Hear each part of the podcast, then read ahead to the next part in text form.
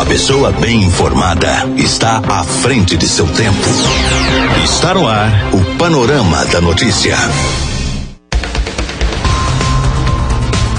Muito bem, agora 10 e 29 está no ar o Pama da Notícia. Bom dia para você. Hoje, quarta-feira, 13 de novembro de 2019. Está começando a edição de número 74 do Panorama da Notícia, o seu diário de notícias da manhã. Eu sou Raquel Marins, junto com Silvana Ruda. Bom dia. Bom dia, Raquel. Bom dia aos ouvintes da Paranaíba. O dia hoje amanheceu nublado. Neste momento registramos média de 22 graus de temperatura e estamos na primavera brasileira. O nosso compromisso é com a informação séria e imparcial. É a Paranaíba FM colocando seu espaço a serviço da comunidade. Mais dia começando, você está na Rádio Paranaíba, a rádio que é a sua voz. Bom dia. Confira agora os principais destaques do Panorama da Notícia. Nesta edição do Panorama da Notícia, você vai saber que.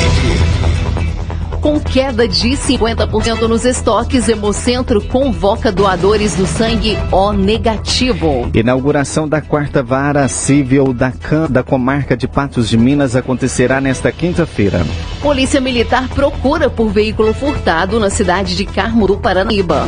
E ainda motorista de caminhão perde controle direcional e sai da pista na BR-354, próximo à Lagoa Formosa.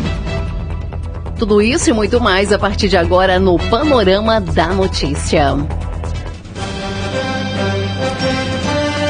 Agora 10h31 e a Fundação Hemominas divulgou um comunicado na tarde desta segunda-feira convocando doadores de sangue. Segundo a direção do órgão, houve queda de mais de 50% no estoque do sangue no estado de Minas Gerais, especialmente do tipo O negativo, que tem a maior demanda entre os pacientes. De acordo com a Fundação Hemominas, esse tipo sanguíneo é fundamental em casos de cirurgias e outras emergências.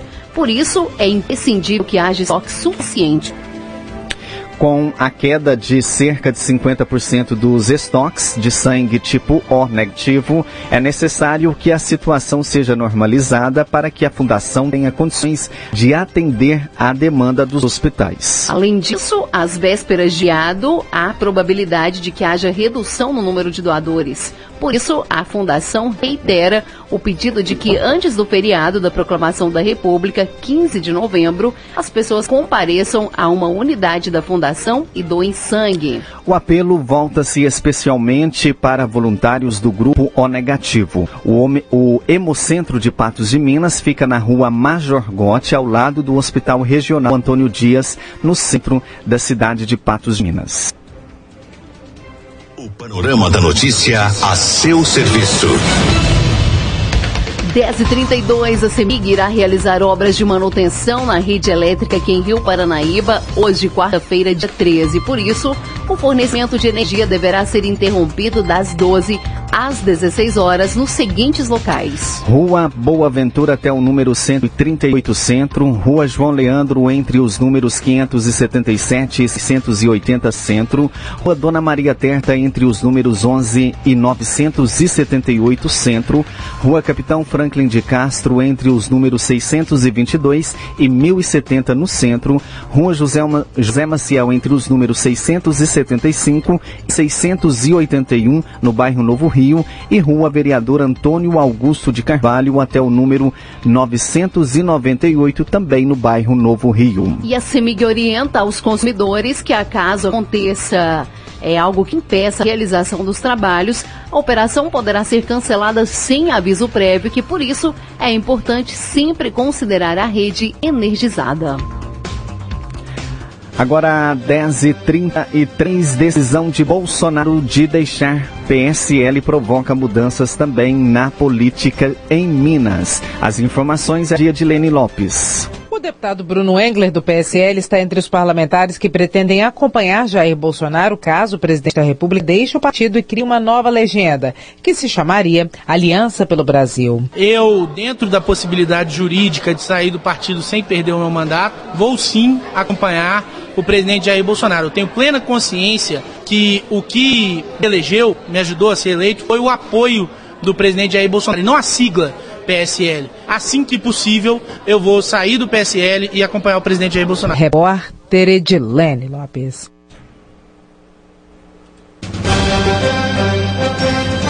Especialista critica a proposta de novo constituinte. A Priscila Mendes vai trazer para a gente as informações. A possibilidade da retomada da prisão em segunda instância por meio de uma PEC, uma proposta de emenda à Constituição, gerou ainda mais impasse no Congresso Nacional após o presidente do Senado, Davi Alcolumbre, sugerir nessa terça-feira uma nova Assembleia Nacional Constituinte, modificando o artigo 5 da Constituição Federal, que diz que ninguém será considerado culpado até o trânsito em julgado de sentença penal condenatória, ou seja, até que se esgotem todas as possibilidades de recurso.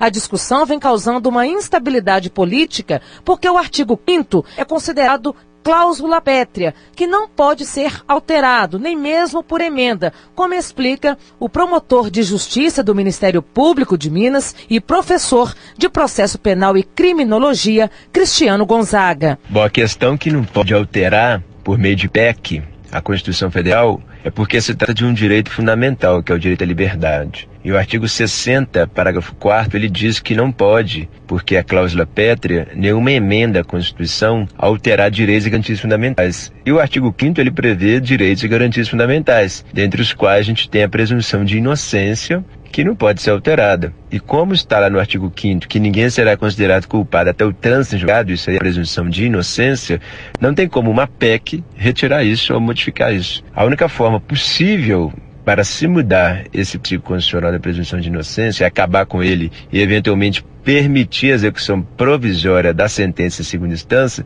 seria um poder constituinte originário. O que quer dizer isso? Uma nova Constituição Federal ser elaborada e mudar isso no artigo 5 o presidente da Câmara dos Deputados, Rodrigo Maia, chegou a propor outros caminhos para pôr fim ao impasse. Dois dos princípios defendidos por ele seria acabar com a morosidade do judiciário para evitar o benefício àqueles que cometem crime e promover alterações nos artigos 102 e 105 da Constituição, ou seja, trazer o trânsito em julgado para a segunda instância, como, por exemplo, para os tribunais regionais federais e tribunais de justiça. Para o professor da Faculdade de Direito Constitucional da UFMG, Rodolfo Viana Pereira, essa, inclusive, seria uma alternativa mais fácil e menos traumática. De uma forma mais simples, sem lidar com a polêmica de violação às cláusulas pétreas, Basta que o legislador faça uma emenda à Constituição que altere o artigo 102 e o artigo 104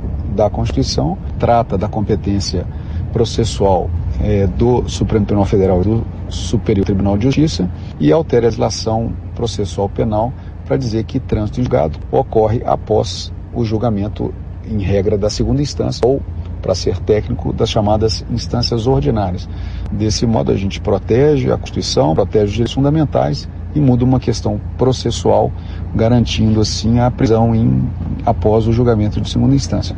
O professor Rodolfo Viana critica a proposta do presidente do Senado, Davi Alcolumbre, de promover uma nova Assembleia Constituinte no país. A proposta de uma nova Assembleia Constituinte é extremamente perigosa para o Brasil. Quando se faz uma Assembleia Constituinte, é, primeiro tem que se romper com a Constituição atual e, curiosamente, a Constituição atual não permite nenhuma, não existe uma válvula de cap para que convoque uma Assembleia Constituinte originária e crie um novo ciclo constitucional. Então não é preciso fazer por essa via, até porque a Constituição não permite isso. Isso seria feito por uma PEC normal, que alteraria o artigo 102 e o artigo 104, e na legislação ordinária, que alteraria o Código de Processo Penal para definir que o critério do trânsito em julgado se dá no esgotamento das instâncias ordinárias. Repórter Priscila Mendes.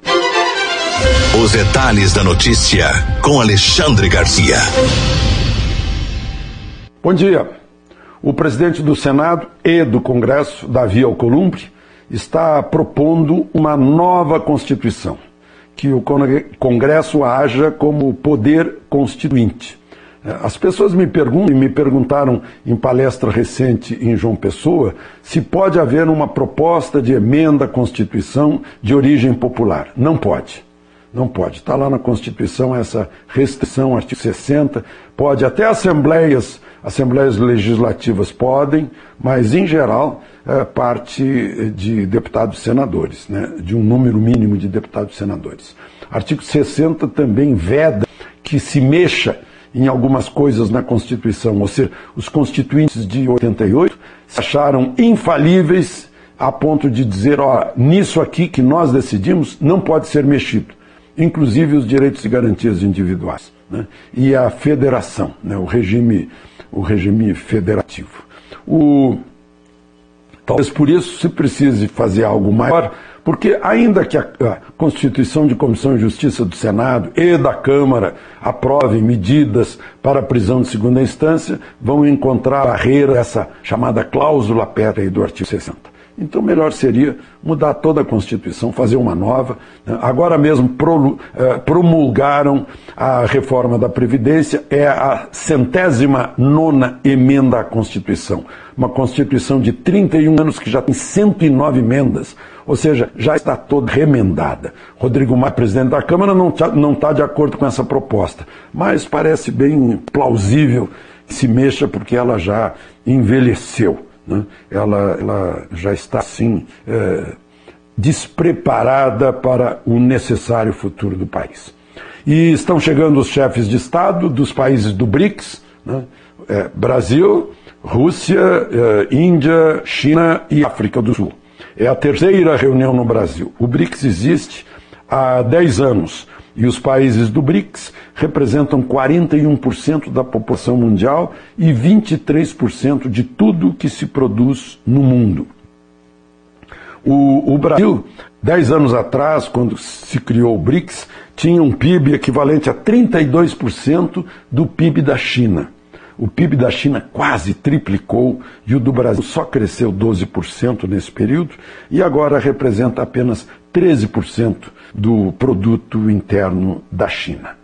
Bom, uh, queria falar também sobre uma mais uma medida de desburocratização e, e, e, fechar um cartório e, ao mesmo tempo, diminuir despesas dos brasileiros. A partir de 1 de janeiro de 2020, segundo medida provisória, que recém está indo para o Congresso, tem que ser aprovada pelo Congresso, eh, não existe mais o tal de DPVAT, né? aquele seguro obrigatório. Não é muito alto, mas se a gente multiplicar pelo número de, de motoristas e veículos, vai longe. Né? Parece que não é algo assim que, que, que funcionou. É o que justifica o governo, né? é a sugestão do ministro Paulo Guedes. E o ex-presidente da Bolívia, depois de ter fraudado uma eleição, eh, fugiu, renunciou, fugiu e já chegou ao México. Né? Foi uma dificuldade esse voo dele para o México, num aviãozinho, um jatinho da Força Aérea Mexicana, que teve passagem pelo Peru recusada, passagem pelo Equador recusada, teve que negociar reabastecimento no Paraguai, passou sobre a linha de fronteira com o Brasil, acabou chegando no México e Evo Morales é mais uma defecção, né, uma grande defecção é, do Foro de São Paulo. A outra defecção foi a não reeleição, é, não eleição de um candidato do PT no Brasil. Os objetivos do Foro de Paulo é implantar na América do Sul, é, ou na América Latina, parece a única que aceita esse tipo de regime, né, regimes semelhantes aos de Cuba e da Venezuela.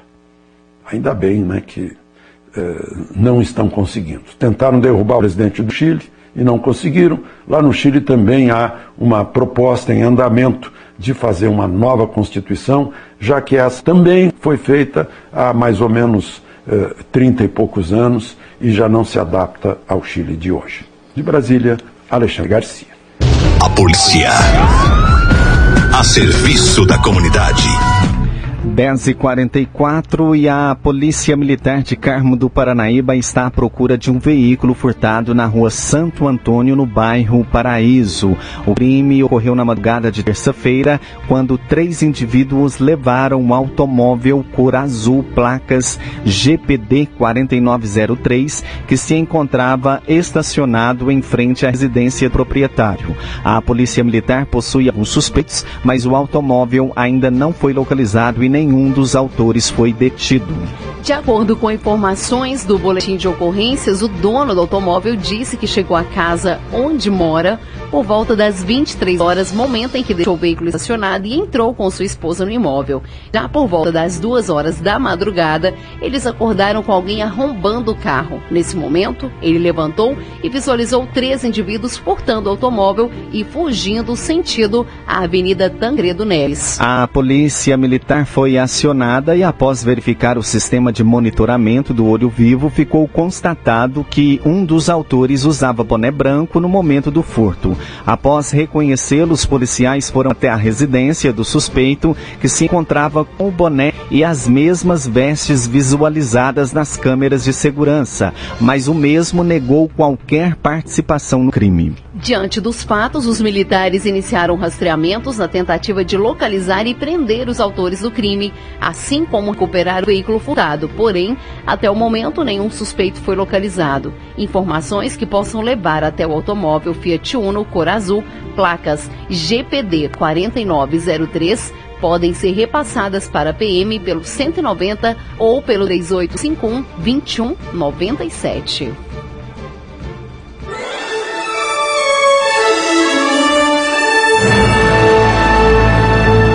Após um pequeno intervalo, novas notícias. Definido o cronograma de obras prioritárias a serem realizadas por municípios mineradores.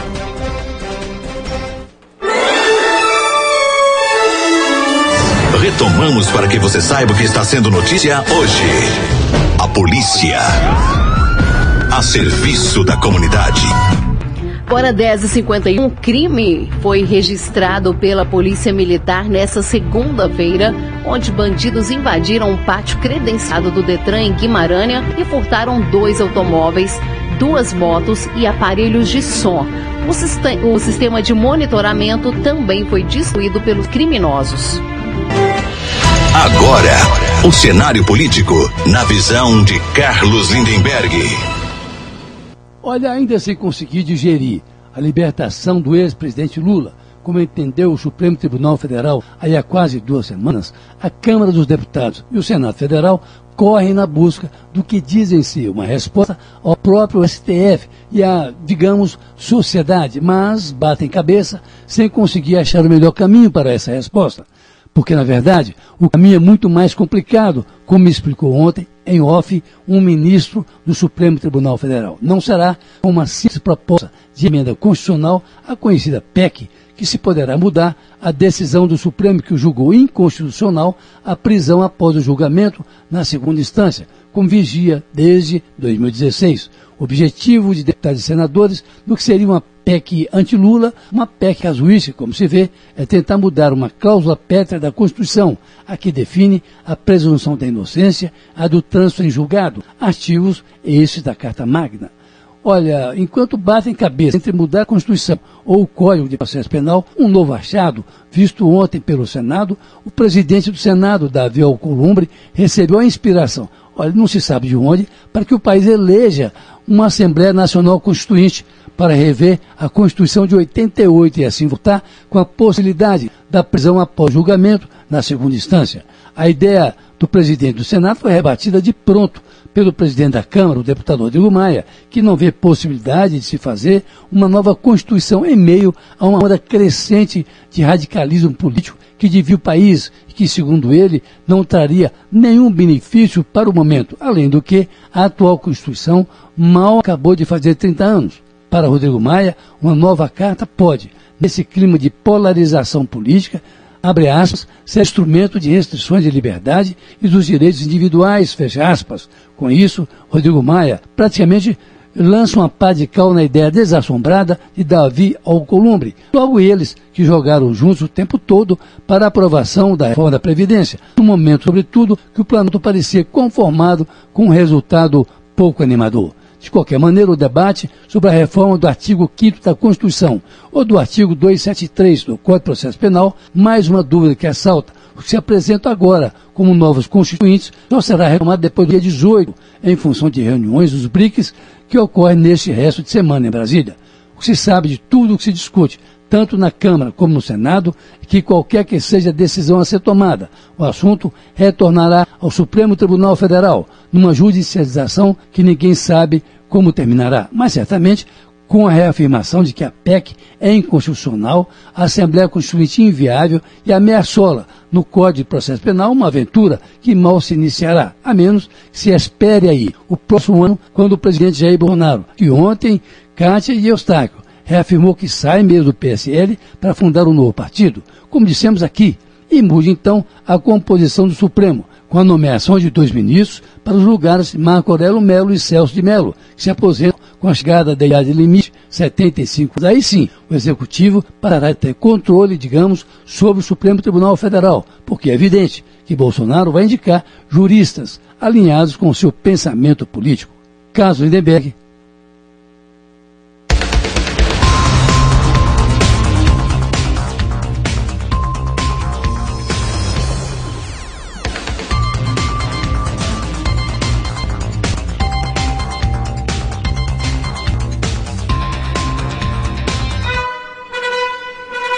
Você caminhou conosco pelo panorama da notícia. O conhecimento dos fatos faz de você um cidadão ativo. Rádio